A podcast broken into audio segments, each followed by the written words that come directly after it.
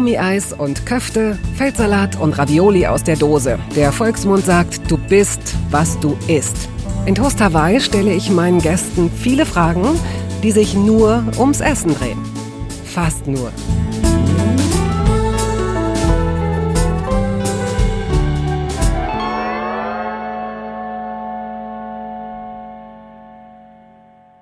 Keine ganz einfache Zeit für Menschen, die sich als Russinnen und Russen zu erkennen geben und in den Augen vieler unverzüglich Stellung beziehen müssen zu dem, was da passiert, politisch. Lösen wir meinen heutigen Gast, den Schriftsteller Wladimir Kaminer, aus dieser Rolle mal heraus. In diesem Podcast geht es sehr unpolitisch zu. Zudem lebt der Mann, der 1967 in Moskau zur Welt kam, seit Anfang der 90er in Berlin. Fast genauso lange übrigens ist er mit Olga zusammen, Ehefrau, Selbstautorin und Mutter seiner beiden Kinder. Die Gesamtauflage seiner Bücher und Hörbücher liegt bei 3,7 Millionen Exemplaren, weiß Wikipedia, und diese Zahlen sind bereits fünf Jahre alt. Mit dem Buch Russendisco, einem riesigen Erfolg, ging es damals los. In dieser Episode Toast Hawaii erzählt mir Wladimir von russischen Süßigkeiten und kubanischem Rum, von sehr, sehr vielen Mangos und Bananen, die immer grün oder schwarz, nie aber gelb waren, von kaltgeräucherten Stören, gesalzenen Gurken und Marmelade im Tee. Was für eine Reise.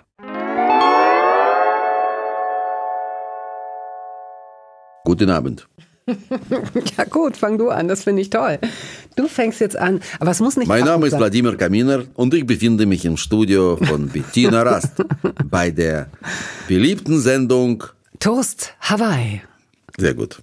Ja, du machst es gut. Bei einem Podcast kann man sich ja Gott sei Dank überlegen, selbst entscheiden, wann man sich das anhört, wenn man es runterlädt. Das kann also auch früher Morgen sein, es kann mitten in der Nacht sein. Wladimir, ich habe ein Zitat von dir gefunden das in etwa so geht, die einzige Küche, also die russische Küche ist die einzige Küche weltweit, bei der die Speisen unwichtig sind. Kannst Na, es ging noch? immer um Feiern, ja. ja. Außerdem ist die russische Küche zusammengeklaut äh, worden aus verschiedenen das ist eine zusammengeklaute Küche, so muss man das sagen.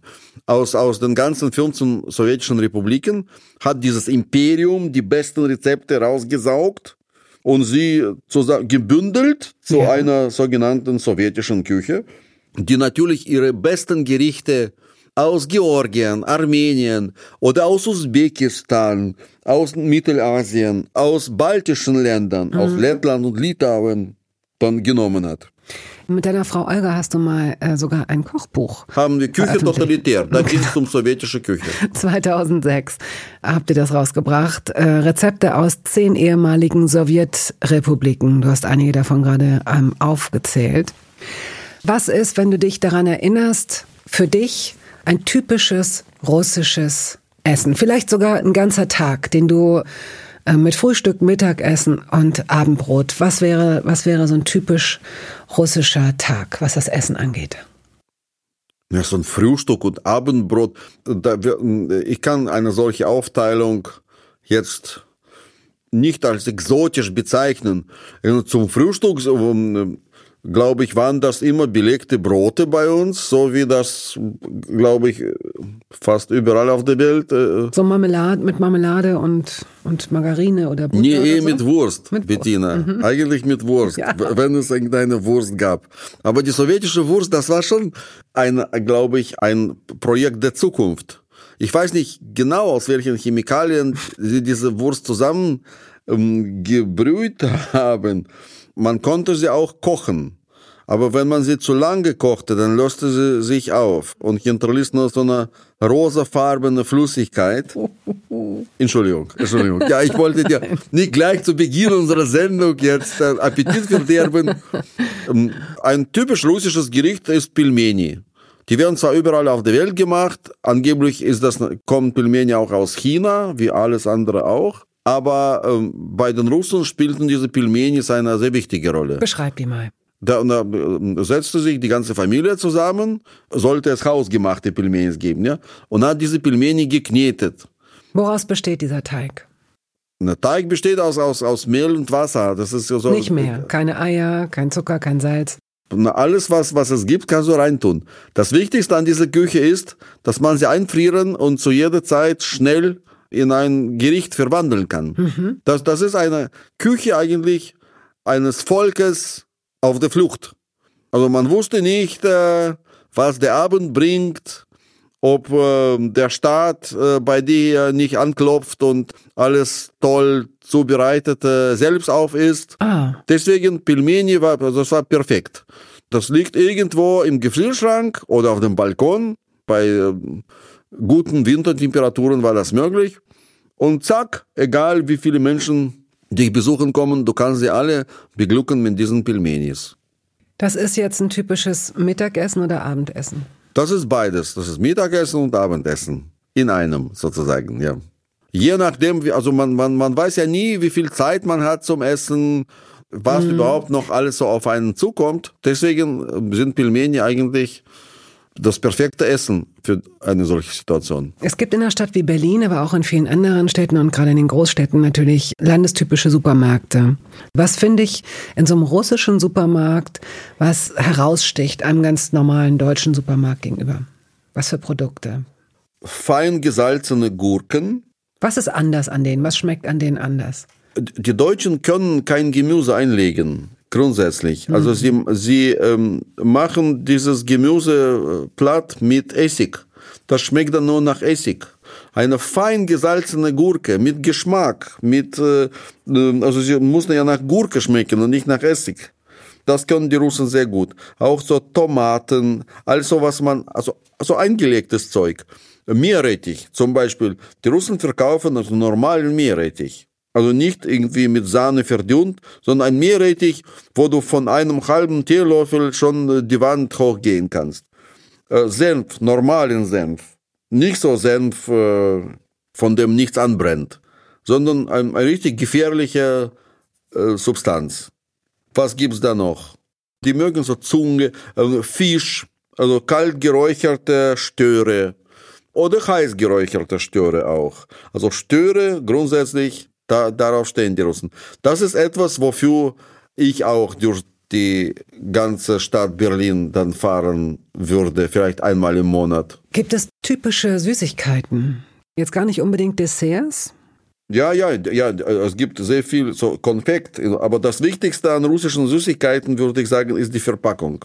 Auf der Verpackung, das ist unglaublich bunt und das sind so irgendwelche exotische Tiere abgebildet, Szenen äh, oder, oder so Kunstwerke, also berühmte russische Kunstwerke, so Bärchen im Wald. Mhm. Also die, die sehen toll aus. Also schmecken tun sie nicht, das ist nicht empfehlenswert. Mhm. Aber wegen der Verpackung allein kann man das kaufen. ja. Wenn du an deine Kindheit zurückdenkst und an diese kleine Wohnung, von der ich weiß, weil wir schon mal ein Gespräch geführt haben, es war eine sehr kleine Wohnung, 27 Quadratmeter, hatte dieses Wohnzimmer, ihr habt da zu dritt äh, gelebt, du bist Einzelkind und es gab noch diese kleine Küche. Ähm, wo habt ihr da gegessen? Habt ihr in der Küche so, so eine kleine Ecke gehabt, wo ihr gegessen habt, so eine Tischnische? 240 mal 240. Aber wir haben wunderbar alle drei mit Katze noch, also zu viert, da reingepasst in diese Küche. Ich weiß zwar nicht wie, wahrscheinlich waren wir einfach dünn. ihr wart so dünn, dass ihr in eine zweieinhalb Meter mal Küche zweieinhalb Meter zusammengesessen haben. Ja, das stimmt. Und habt ihr als Familie, deine Eltern sind beide berufstätig gewesen? Ich kann mir vorstellen, dass die morgens früh aus dem Haus sind. Oder habt ihr zusammen gefrühstückt? Was erinnerst, woran erinnerst du dich da? Nee, wir haben nicht zusammen gefrühstückt. Also ich musste, also mein Vater musste sehr früh aufstehen, er musste sehr lange fahren zu seiner Fabrik da, zu seinem Betrieb. Der war um fünf, halb sechs war er raus. Ich war der Zweite, ich musste um acht aus dem Haus zur Schule und meine Mutter musste erst später kommen. Also Mama hat noch geschlafen, oder? Mit mir war sie dann ähm, auch in der Küche und wir haben zusammen, wir hatten so einen Radioempfänger, ähm, den man nicht ausschalten konnte. Das war auch so eine, mit einem Programm. Aha. Und dieses Programm wiederholte sich jeden, jeden, jeden Tag natürlich. Was heißt, man konnte das nicht, man konnte nur den, um den Stecker reinstecken oder, oder rausziehen? Den kannst du rausziehen, ja, ja. Den Stecker kannst du rausziehen. Dann oder, oder kannst du auch laut und leise machen. Aber mehr kannst du nicht. Aber stimmt es, dass, ähm, dass in typisch russischen Küchen die Unterhaltungselektronik, dass da überhaupt sehr, sehr viele elektrische Geräte stehen, die der Unterhaltung dienen? Also auch Fernseher oft und. Äh Na, das war nun zu späteren Zeiten. Da war ich schon weg. Ähm, da war ich schon in Deutschland. Aber wenn ich, wenn ich äh, nach Russland fuhr, um Verwandtschaft zu besuchen, ja, ja, da hatten sie alle einen kleinen Fernseher auf dem Kühlschrank. Fernseher und Kühlschrank, da sind zwei Geräte, die konnte man in Russland eigentlich zusammen verkaufen. Also so Einbaufernsehen im Kühlschrank. Ja, und da haben sie alle geguckt, was kam da in den 90ern, diese endlosen äh, mexikanischen Soaps. Soaps, genau, Santa Barbara und so. Das, das war der Witz aus damaliger Zeit. Dass, es gab so eine Auswanderungsbehörde, wo Menschen so ein Ausreisevisum äh, dann äh, mhm. bekamen, dass so eine Familie äh, kommt zur Auswanderungsbehörde und sagt, ja, wo wollen Sie denn hin? Ja, nach Santa Barbara. Na, wieso denn? Da kennen wir alle. Ich habe in einem deiner Bücher oder Interviews, ich weiß es gar nicht, gelesen, dass du sehr gelitten hast unter dem Kartoffelbrei im Kindergarten, glaube ich. Erinnerst du dich da? Das ist nämlich eben die Krux. Wenn man mit jemandem spricht, der eine blühende Fantasie hat, schon deine Mutter, über die du sehr viel schreibst und die auch wirklich eine tolle Ideengeberin ist, ich nenne es mal so, hat sich liebevoll beschwert darüber, dass du immer so viel übertreibst. Und ich weiß natürlich nicht, was ist echt und was ist erfunden oder was ist übertrieben. Gab es diesen furchtbaren Kartoffelstampf, diesen Kartoffelbrei, an den du dich erinnerst, oder hast du den erfunden? Kartoffelbrei war, habe ich nicht ausgedacht. Das war gar nicht so furchtbar. Das Problem bei Kartoffelbrei war, dass das aus einem, so einem Kartoffelpulver ähm, gemacht wurde, ja, also mit Wasser verdünnt das hatte ich auch in der Armee. Ich habe das sogar selbst gekocht in der Armee. Wenn ich gerade in der Küche stehen musste, dann habe ich das selbst gemacht. Das hat aber kein anständiger Soldat gegessen. Das war unter der Würde des Soldaten, dieses Essen. Mhm. Es wurde noch provisorisch formal gemacht oder für Menschen, die extrem unter Hunger litten und ihren Hunger nicht zähmen konnten. Ein normaler Soldat war mit einem, einer Scheibe Brot Stückchen Butter und Zucker zufrieden. Also niemand hat diesen Kartoffelbrei gegessen. Im Kindergarten war eigentlich viel schlimmer als Kartoffelbrei war diese, diese Grießbrei. Weil wenn, wenn das nur zwei Minuten hm, steht äh, im Teller, dann bekommt man so, das so eine Kruste und verformt sich in, in solche Stückchen. Das, das war ekelhaft. Ja. Aber es war nicht alles schlecht in der Sowjetunion. Es gab auch durchaus ähm, Dinge, die gut geschmeckt haben. Dorschleber zum Beispiel. Das war eine Delikatesse. Das, das, das, äh, das gab's nur zu großen Feiertagen und selbst dann nicht bei jedem. Na, überhaupt, also so das Brot zum Beispiel, war, war ein gutes Brot. Wenn man zur rechten Zeit, also man musste früh genug einfach so in die Kaufhalle gehen, dann war also dieses frische Brot super. Ab und zu hatten wir interessante Produkte bekommen. Mal war das kubanische Rum plötzlich. Das heißt, wir haben Kuba geholfen, Sowjetunion hat allen geholfen. Wir haben zum Beispiel irgendwelche Panzer nach Kuba geliefert und dafür eben kubanischen Rum bekommen. Das kostete dann auch Kopeken, wie alles in dieser Sowjetunion. Schmeckt aber fantastisch. Das war mhm. eine herausragende Geschichte. So eine Zeit lang hatten wir sogar Zigarren, auch so kubanische Zigarren.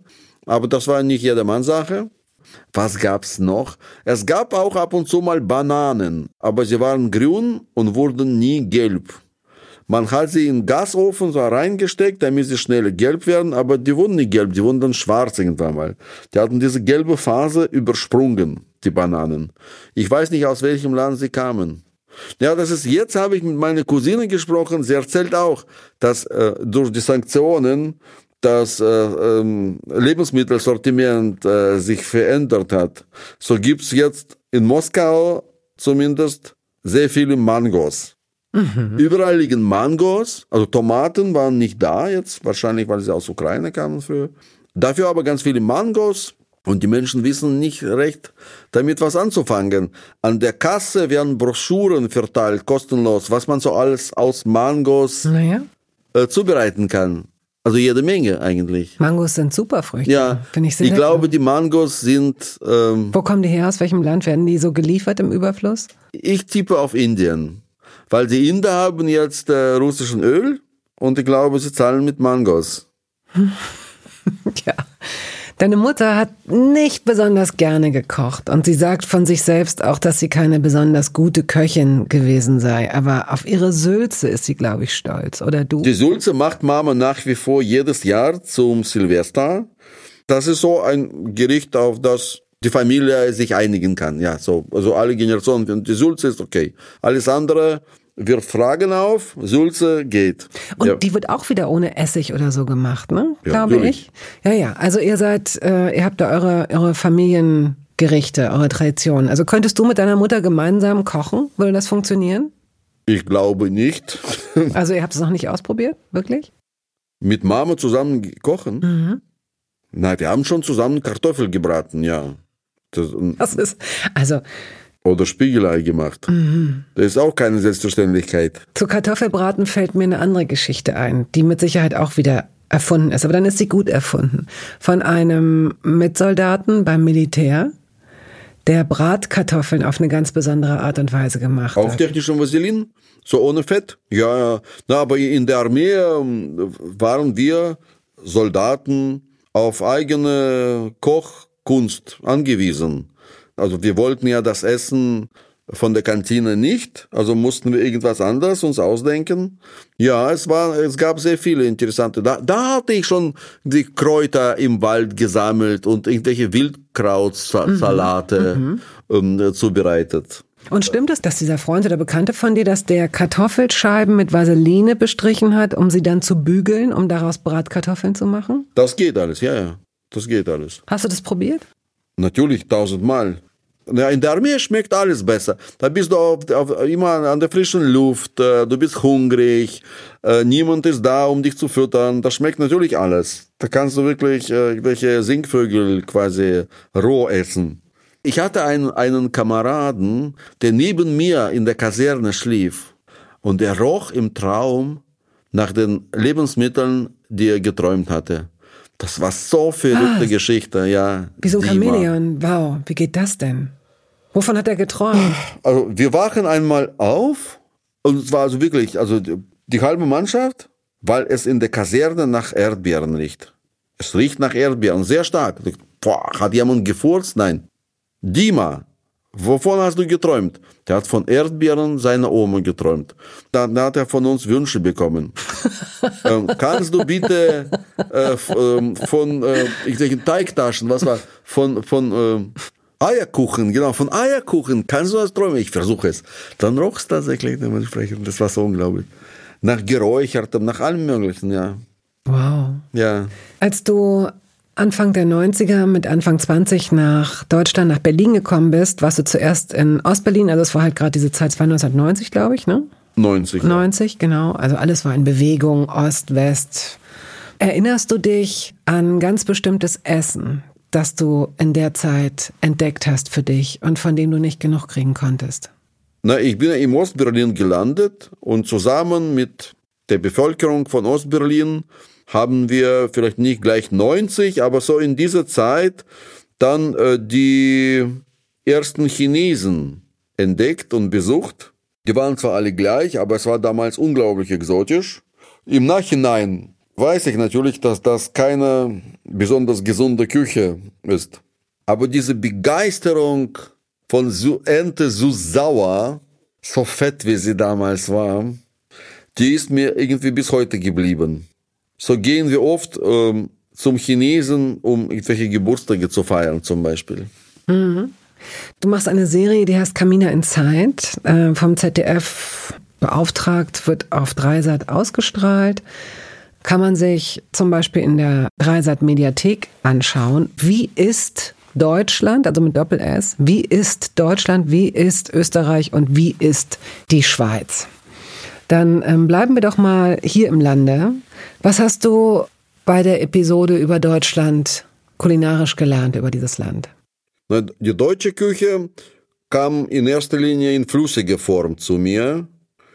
Wir haben angefangen im Norden, in diesem Oldenburger Kreis, bei Kolon Pinkel, Sause, wo viele Menschen ähm, sich versammeln und mit diesen Böllerwagen dann in die Felder ziehen, ja davor ähm, extrem viele unterschiedliche Schnäpse trinken und dann irgendwann mal zurückkommen sollen, um Grünkohl zu essen. Das war irgendwie so geplant. Ich sollte dem Koch helfen, 60 Kilo Grünkohl bis auf die letzten Vitamine zu verarbeiten. Wir haben mit 250 Gästen gerechnet.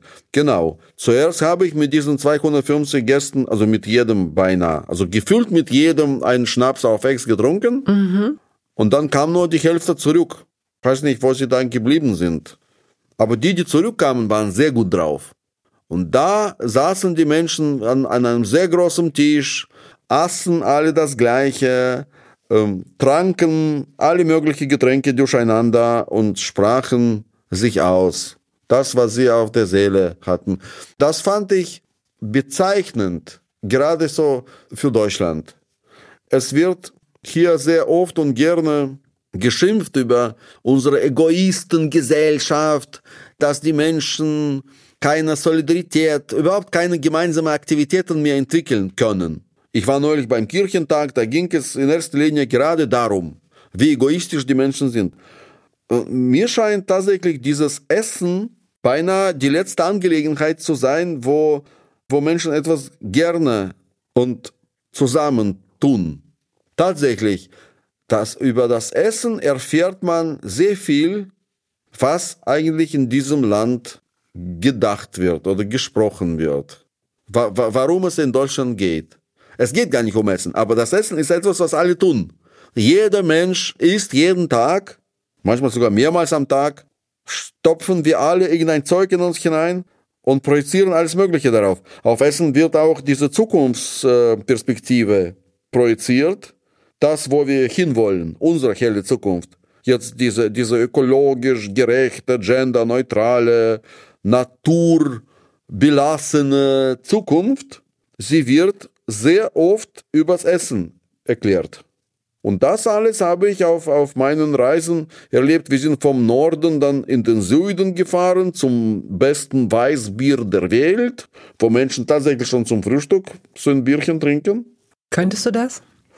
Oh, ich habe es ausprobiert. Also ich, ich lasse mich gerne auf solche Experimente ein. Also ich möchte an etwas teilhaben, was die Menschen begeistert. Mhm. Und dort in der Region waren sie sehr stolz auf diese ihre Leistung, auf dieses Bier und diese urigen Schweinehaxen, die mhm. sie dazu mhm. eben verputzen.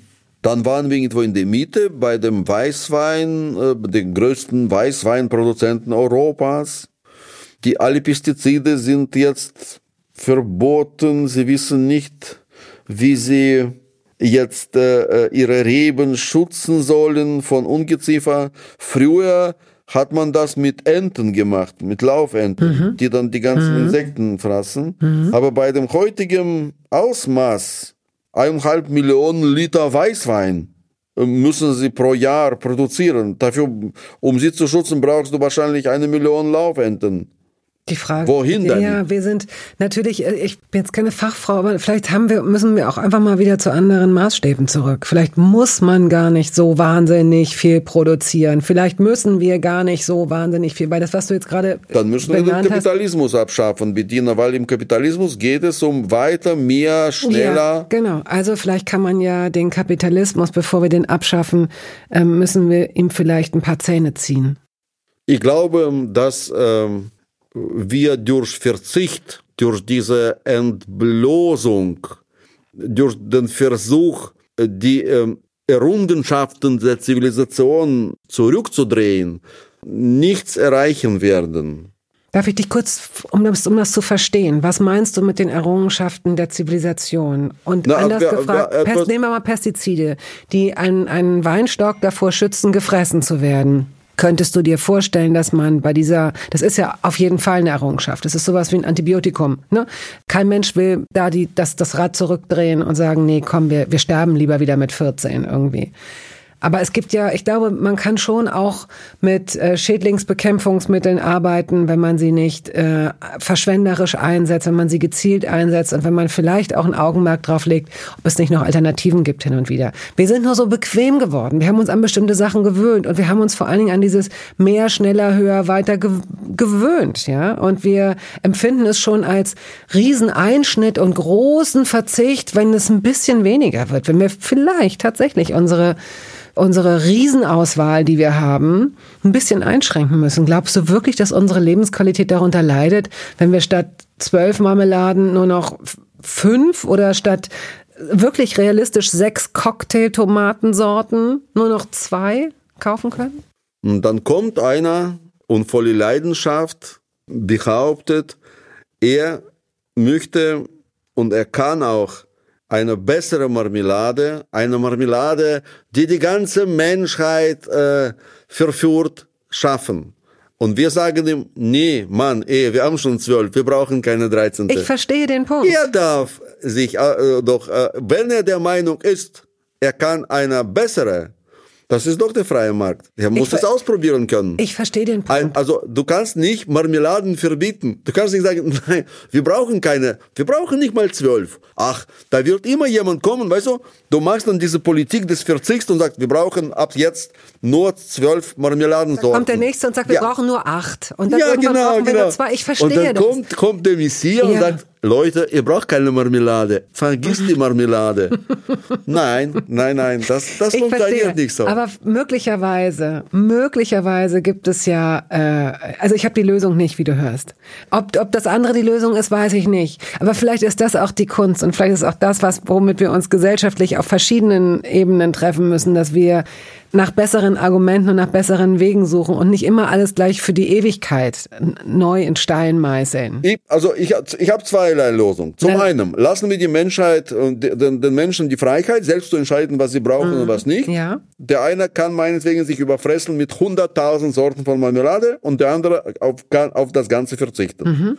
Du darf beides mhm. passieren. Mhm. Mhm. Zum anderen haben wir wissbegierige Menschen, also unsere Wissenschaft, unsere Forscher, die eine gescheite Lösung äh, für uns alle, ja, für, für den Planeten finden, wie man bessere Pestizide oder irgendeine Marmeladensorte, die in jedem Mund dann seinen Geschmack äh, wechselt, irgendwas Tolles, also so, ja, so, so ein Projekt entwerfen. Ich setze auf auf Wissbegierigkeit, auf die, auf die Wissenschaft, auf, auf Progress. So, und darin liegt's.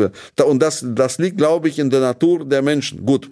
Wer bin ich jetzt, um über diese Natur zu urteilen? So kann jeder kommen und sagen, ja, die Natur des Menschen ist ein Raubtier, also müssen wir äh, diese Rolle auch wahrnehmen und uns als Raubtiere benehmen. Nein. Aber ich, ich bin der Meinung, dass wirklich was, was die Menschen von anderen Lebensarten unterscheidet, ist, wir haben diese Fähigkeit, alles in Frage zu stellen, zu zweifeln an, an, an der Richtigkeit unserer Entscheidungen, an der Richtigkeit unseres Vorgehens. Wir können alles ausprobieren. Deswegen ist unser Leben auch so, so schaukelig. Ja, also es ist mal so, mal so. Ich habe jetzt seit drei Jahren Amseln auf dem Balkon hier in Berlin. Die, die brüten im Aschenbecher, da wo wir früher geraucht haben. Und ich sehe, dass das äh, wie dass ihr Leben wie auf, am Fließband abläuft. Zwei Wochen auf dem Eis sitzen, zwei Wochen Kindernahrung im Nest, dann zack, äh, geschubst vom Balkon. Eine Woche später erkennen sie ihre eigenen Kinder nicht wieder. Sie sitzen dann gleich im Baum, keine Ahnung. Amsel ist Amsel.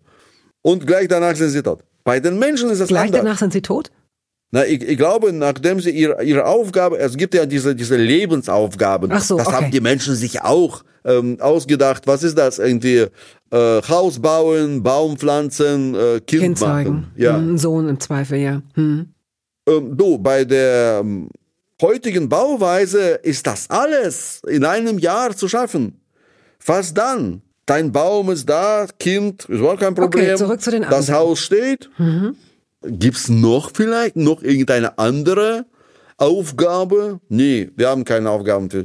Das ist, das ist das Absurde und auch das Schöne daran, dass die Menschen sich für völlig unnütze Sachen ausgeben können.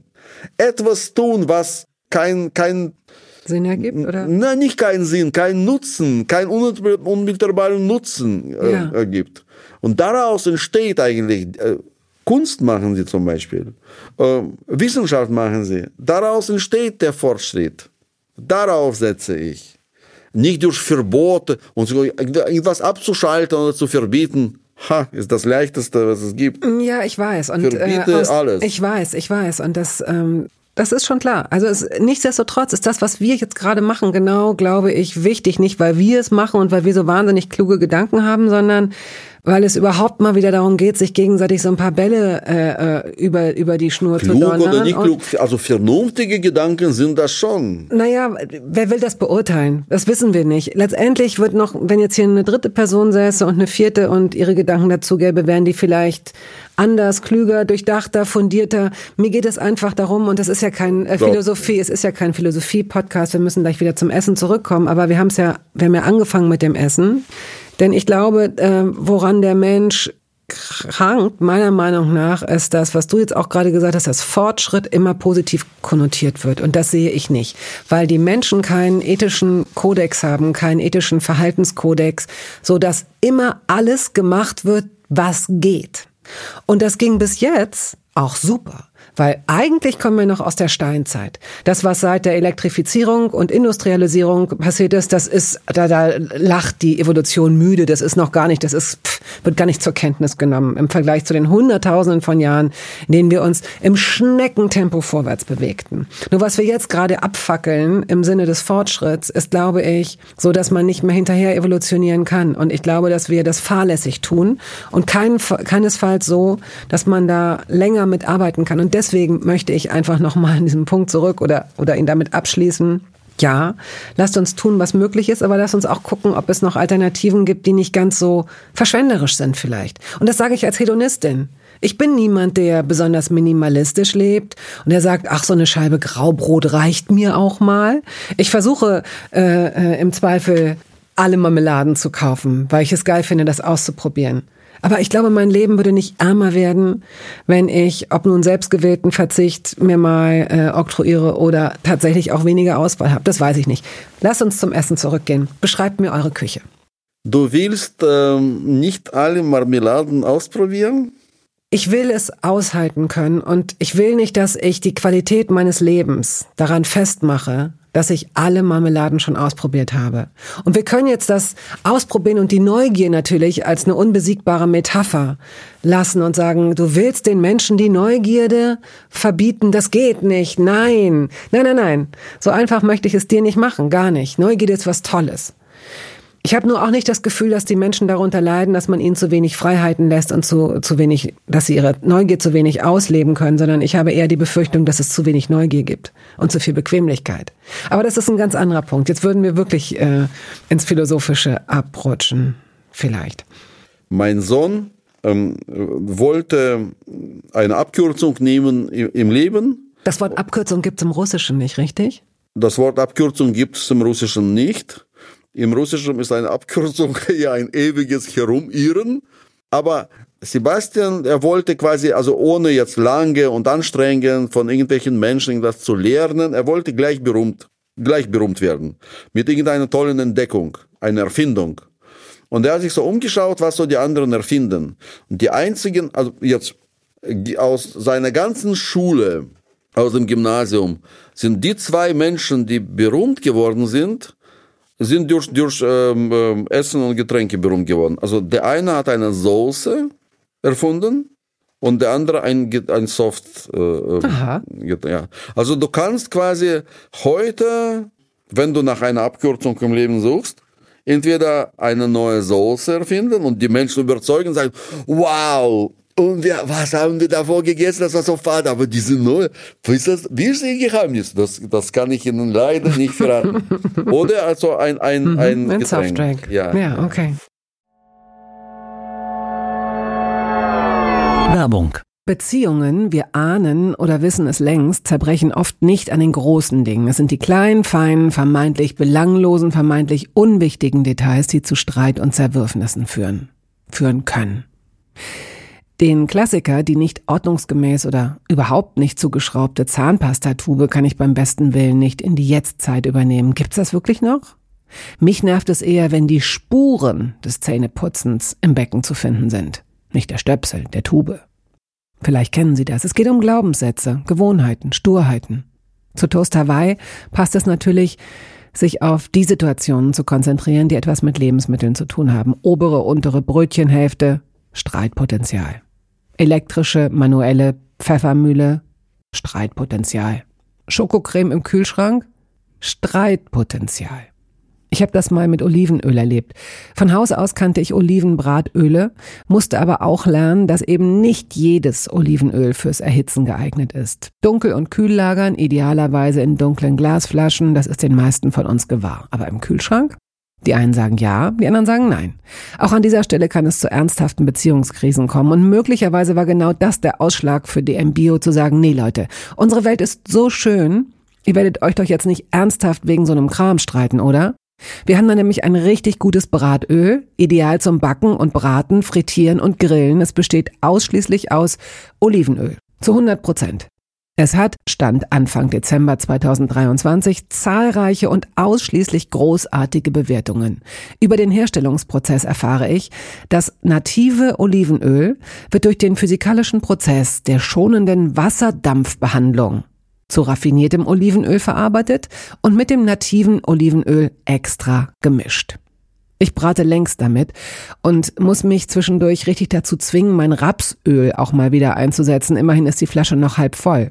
Damit sich die zwei nicht permanent begegnen, lagert das Bratöl Olive von DM Bio bei mir im Kühlschrank. Dadurch wird es kurz etwas dickflüssiger und trüber, wobei sich dieser Effekt innerhalb kürzester Zeit verflüchtigt und zudem keinen Einfluss auf die Verarbeitung, die Qualität oder den Geschmack nimmt. Es muss aber nicht in den Kühlschrank. Stellen Sie es einfach dunkel und trocken. Aber probieren Sie es unbedingt aus. Wie sieht eure Küche aus zu Hause? Ihr habt eine große Wohnung, ihr wohnt im Prenzlauer Berg. Ja, und eine große Küche. Und äh, so eine Wohnküche, die ins Wohnzimmer übergeht, oder ist das einfach, ist das ein abgeschlossener Raum? Na, beides. Also es hat keine Tür, ja. Mhm. Also du kannst quasi durchgehen mhm. im Wohnzimmer, aber das ist schon ein abgeschlossener Raum mit eigenem, eigenem Balkon zum Hinterhof. Und ähm, ist die farbig? Hängen da Bilder? Ja, da hängen Bilder vom Abendmahl und anderen kulinarischen Zusammenhängen. Ah. Das ist ein, ein äh, Mahl. Aus der Mahlzeit ist die Zivilisation, glaube ich, herausgekommen. Apropos herausgekommen, ich würde dich bitten, diesen etwas schweren Topf anzunehmen und nach und nach Zettel zu ziehen das sind wie Spontanreferate. Also zieh bitte einen Zettel und sag, was du dazu assoziierst. Was steht da? Fruchtfliegen. Ja. Oh, das ist ja ein Ding, dass du auch noch Fruchtfliegen ziehst. Da kannst du ja wirklich richtig was zu sagen. Das ist ja irre. Das ist ein Thema von dir. Das ist. Wir hatten, ja, ich habe über, viel über Fruchtfliegen geschrieben. ja. Weil wir haben eine Biotonne äh, unten auf dem Hof. Mhm. Und weil wir im ersten Stock äh, wohnen, ist das ganze Leben aus dieser Biotonne ständig bei uns in der Küche. Aber dagegen haben wir versucht äh, vorzugehen. Vor allem meine Mutter hat sich eine Fliegenklatsche Olympia für 3,99 gekauft mhm. und hat mit diesen Fruchtfliegen tatsächlich auch äh, noch geschafft, äh, den, den ähm, Amseln bei der Nahrungsbeschaffung zu unterstützen. Das ist in der Tat, das ist ein dickes Ding, weil so eine kleine Fruchtfliege ja an so einer Klatsche. Doch, doch. Doch, doch, so viele ja, ja. Oh, wow. Mama okay. hat sie noch, naja, so klein ist die Fruchtfliege nicht. Also wenn sie richtig viel zum Fressen bekommt, diese Biotonne, mhm. dann wird die Fruchtfliege auch äh, richtig knusprig. Das freut mich jedenfalls, dass ihr so mehrere Generationen von Amseln bereits durchbringen konntet. Ja, Vielen Dank. Die haben dann das Essen, äh, also zum Teil roh bekommen von ihren Eltern, irgendwelche äh, Würmer oder, oder eben. Von deiner Mutter die Fruchtfliegen? Von meiner Mutter äh, angebraten. So Sie hat die angebraten? Das glaube ich nicht. Na, das ist eine elektrische Fliegenklatsche. Ach, eine elektrische, verstehe. Ja, die werden da medium rare, würde ich sagen so. Ähm, der nächste Zettel bitte. Du kannst den auf den Boden legen. Der darf nicht wieder rein. Genau, der nächste Zettel. Mayonnaise.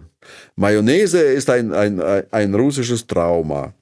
Ja, Mayonnaise, ähm, ich glaube, die ganze Vielfalt der kapitalistischen Welt in den 90er Jahren kam in erster Linie nicht als Vielfalt an Autos oder Vielfalt an irgendwelchen unterhaltsamen Weltreisen nach Russland, sondern als Vielfalt an Mayonnaise. Durch die Straße liefen irgendwelche Gruppen von Werbeagenten. Wir wissen, was sie zum Leben brauchen, für ein besseres Leben. Na, was denn? Mayonnaise. Mayonnaise. Ja, genau. Das war, und, und sehr viele das, um, russische Salate waren schon immer Mayonnaisenlastig. Mhm. Oder Fischgerichte sogar. Also überall haben die Russen diese Mayonnaise gemacht. Dann hat Mayonnaise total schlechten Ruf als so ein Dickmacher äh, bekommen. Naja, klar. In der Sowjetunion gab es auch Mayonnaise, aber damals war das überhaupt nicht gefährlich, weil es gab sehr wenig Mayonnaise. Also im Sozialismus waren wirklich die Menschen, äh, was so die Figur betrifft, etwas schmaler. Ja. Mhm. Also wenn du mir nicht glaubst, du kannst es wirklich prüfen, so ein altes Bild von Politbüro, Zentralkomitee der Kommunistischen Partei, da sind 40 alte Menschen, die müssen mindestens die Hälfte, müsste nach heutigen Regeln übergewichtig sein. Kein einziger, alles so, tschuk, okay. die Alten, ja. Hast du eigentlich, sag mal, du hast doch noch in, in Moskau gelebt, als der erste, als das erste McDonalds da eröffnet hat, oder? Ja. Bist du da mal reingegangen? Ich bin irgendwann mal da reingegangen. Na, zuerst, wir, wir haben immer natürlich, wir, wir wollten nicht anstehen. Immer, wenn wir irgendeine Schlange gesehen haben, haben wir versucht, von, von, von einer anderen Ecke da reinzukommen. Mhm. Also wie, wie, wie will das so anstehen? Und diese Schlange war so erniedrigend für das Land. Nee, wollten wir nicht. Okay. Dann sind wir einmal, als die Schlange weg war, sind wir da rein. Ich hatte damals eine Freundin, die sehr, sehr ein bisschen so punkig war, sehr frech. Sie hat sich dann sofort irgendwelche Desserts einfach in die Tasche gesteckt, so und mir in die Tasche gesteckt, dann war das alles dann lief das alles raus, das war nicht gut. Ja. Aber weißt du, was ich, ähm, darf ich eine Sache noch dazu sagen? Das habe ich gemerkt, als du das Wort vorgelesen hast. Mayonnaise ist ein ganz freundliches Wort. Es ist ein ganz, das kann man nicht zornig sagen. Versuch mal Mayonnaise zornig zu sagen. Mayonnaise. Nee, es geht nicht. Und du grinst auch dabei. Mayonnaise, es ist weich und es ist freundlich. Es ist schade, ja. dass es kein Vorname ist. Mayonnaise. Mayonnaise-Rost ja. zum Beispiel. Wie Bolognese. Bo ja. Zum Beispiel. Hm. Jetzt habe ich Marmelade, Bettine. Willst du was zu Marmelade sagen? Einer der großen russischen Philosophen, also alle russischen Philosophen, haben sich äh, mit kleinen Fragen nicht beschäftigt, sondern gingen gleich an den Sinn des Lebens ran und haben das sehr unterschiedlich definiert.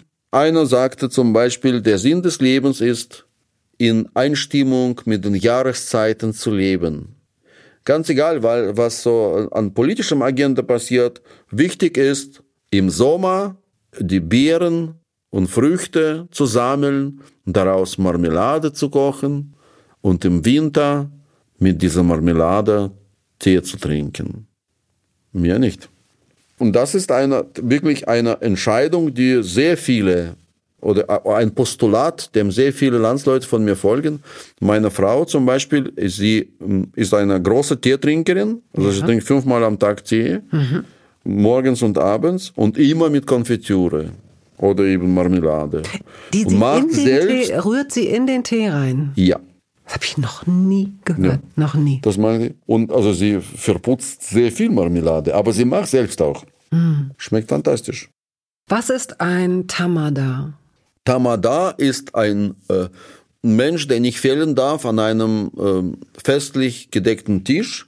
Das ist derjenige, der durch den Abend führt und immer die äh, Toasts ansagt. Worauf trinken wir? Ist das automatisch der Gastgeber? Nein. Nein, nein, nein, nein. Ganz, ganz und gar nicht. Der wird normalerweise extra bestellt. Also es gibt, na, kommt darauf an. In, in, Im Kaukasus, äh, in äh, Georgien zum Beispiel, ist Tamada ein Beruf da geht man halt äh, arbeiten, zu, wie zur Arbeit hin zu solchen und muss dann Geschichten erzählen. Also professionell, du könntest, du könntest ein guter Tamada sein, oder? Ich habe in, in Georgien war ich auf, mein, auf so einem äh, traditionellen Fest, wo ein Tamada tatsächlich sehr lange Geschichten erzählte, jetzt mal auf Georgisch. Und alle Georgier hörten sehr aufmerksam zu. Ich hatte einen Freund mit, einen Georgier, und ich habe ihn gefragt, sag mal, was hat er denn erzählt jetzt? Und er sagte, keine Ahnung, ich habe nichts verstanden. Oh. Ja. Also sie hören nicht wirklich zu. Wir haben eben kurz von Kamina Insight gesprochen, von diesen drei neuen Episoden, die sich ja ums Essen drehen. Ähm, was ist dir noch in Erinnerung geblieben von den Dreharbeiten für die äh, kulinarische Reise durch Deutschland und Österreich und die Schweiz? Wie unterschiedlich die Länder sind. In der Schweiz waren wir, glaube ich, am ersten Tag in der Fabrik, wo hm, die Schweiz, die berühmteste Schweizer Gewürzmischung Aromat produziert wird. Mhm. Seit über 70 Jahren machen sie diese Gewürzmischung in der gleichen Maschine. Damals nach dem Krieg waren alle Völker Europas, glaube ich, wie, wie betäubt. Von da kam die, die, die Lust an neuen Geschmacksverstärkern, weil sie irgendwie nicht schmecken konnten, glaube ich, nach dem Krieg. So schlimm war das. Und in jedem Land entstand irgend so was ähnliches. In, in der Schweiz war das eben Aromat, irgendeine Gewürzmischung, die in jedem Beizle auf dem Tisch stand. Die haben das äh, äh, auf jedes Spiegelei geschüttet, glaube ich sogar im Kindergarten und so. So gutes Zeug, also okay. Und dann 70 Jahre später hat ein Konzern diese Fabrik übernommen, hat das übernommen und sagt, oh Mensch, wir können ja viel mehr absetzen, wir brauchen neue Technologien, neue Maschinen, größere Fabrik, so neue Maschinen. Dann haben sie aber feststellen müssen, dass aus diese neuen Maschinen Aromat gar nicht so schmeckt. Ach. Wird gar nicht von den Schweizern als ihr Aromat wahrgenommen. Mhm. Und ich habe mich schon gefragt, warum diese Maschine so komisch, so, sie sieht aus, als würde sie so in fünf Minuten auseinanderfallen. So ein altes Ding, so, so, so, ein, so eine Dampfmaschine. Ja, ja, genau. Also sie haben so und so überlegt und kamen zum Schluss, dass dieser Geschmack von Aromat in Wahrheit gar nicht an der Mischung liegt, sondern an den irgendwelchen inneren Ablagerungen in den Röhren der Maschine. Wunderbar. Das heißt, wenn sie irgendwann mal kaputt ist und alles geht irgendwann mal Dann kaputt. Dann ist ja. vorbei. Ja, ich habe den Chef da auch gefragt, was, was meinen Sie? äh, was, äh, was wird passieren, wenn die ja. Maschine kaputt ist? Ja, sagt er, dann haben wir ein Problem. Sehr typisch heute. Und ich denke, vielleicht, vielleicht, also die Schweizer sind uns ja bekannt als so vernünftige und zurückhaltende Menschen. Vielleicht liegt das an dieser Gewürz, Gewürzmischung, an ja, dieser Aromat, das ist so vernünftig und zurückhaltend sind. Vielleicht verlieren sie ihre gesamte Neutralität, ja, wenn es dieses genau. nicht mehr gibt. Greifen zu Waffen, gehen in die Berge, ja, schießen wie genau. wild um sich herum Absolut. und jodeln bis in Mitternacht. Ja. Oh, dazu fällt mir was ein, nämlich die Namen von Restaurants. Also erstmal verweisen wir jetzt darauf, wer sich Camina Inside alle drei Episoden ansehen möchte, findet ihr, finden Sie in der Dreisat Mediathek. Aber dieses äh, in die Berge gehen und schießen erinnert mich daran, du hast mal, als du mit Olga dieses 2006 dieses Buch geschrieben hast, seid ihr ja auch sehr viel gereist, auch eben durch, durch ehemalige sowjetische Republiken. Und ihr habt festgestellt, dass, dass dort in diesen Gegenden die Restaurants immer spektakulär heißen müssen. Die schwangere Spionin, daran erinnere ich mich gerade. Oder Volltreffer, diese Restaurants, dass die so komische Namen hatten.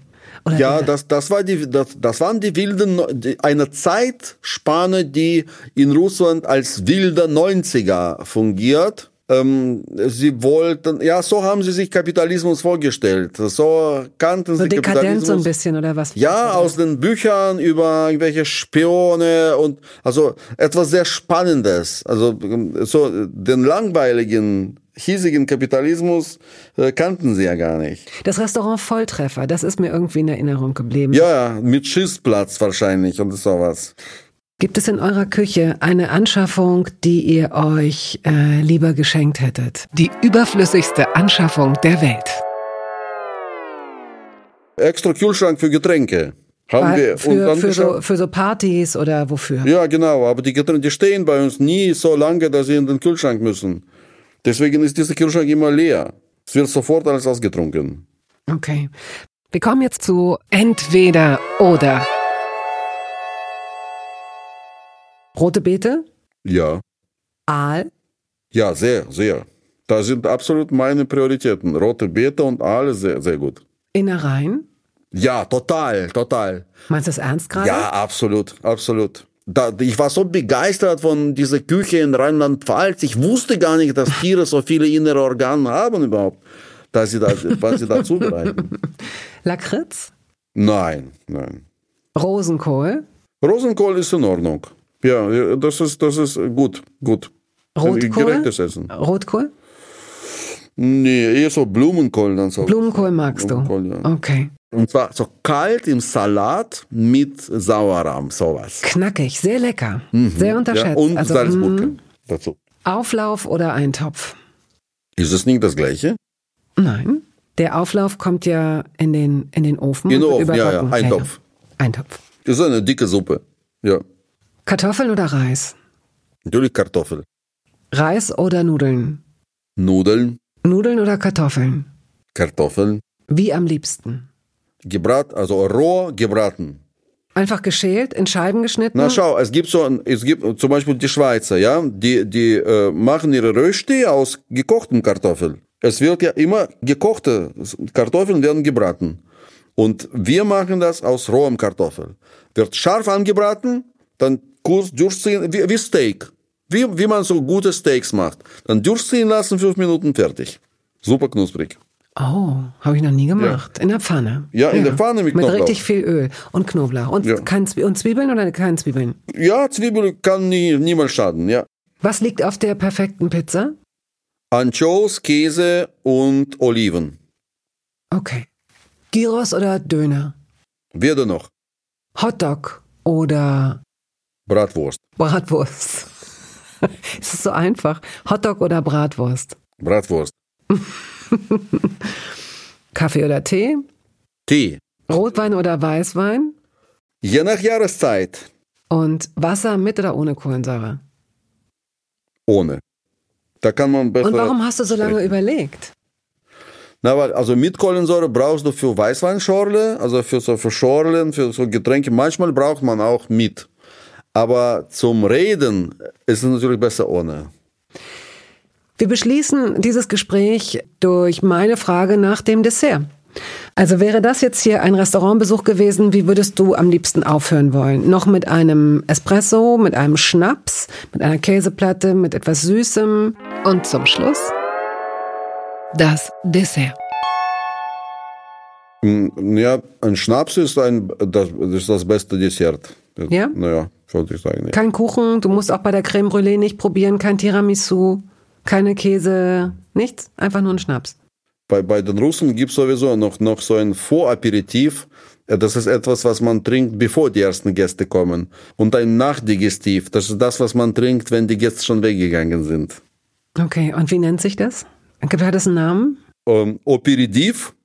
Also das ist auf Russisch. Ja. Das ist ein Wortspiel, das sich nicht übersetzen lässt. Operitiv heißt, also wenn du dich selbst, wenn du vor dir selbst läufst, quasi. Ich verstehe, okay. Dann wünsche ich dir bei all dem, was du äh, jetzt noch machst, was du veröffentlichst, all den Restaurants, die du besuchst, all den Food-Reportagen, die du drehst und um die ich dich beneide, viel, viel Spaß. Und ich wünsche euch vor allen Dingen viele Gelegenheiten, um euren Getränkekühlschrank zu nutzen. Das heißt, viele Gäste, viele Anlässe, viele Feste. Und ich gratuliere dir zu deinem Hund, der sehr brav die ganze Sendung neben uns äh, gesessen hat. Ja, vielen herzlichen Dank.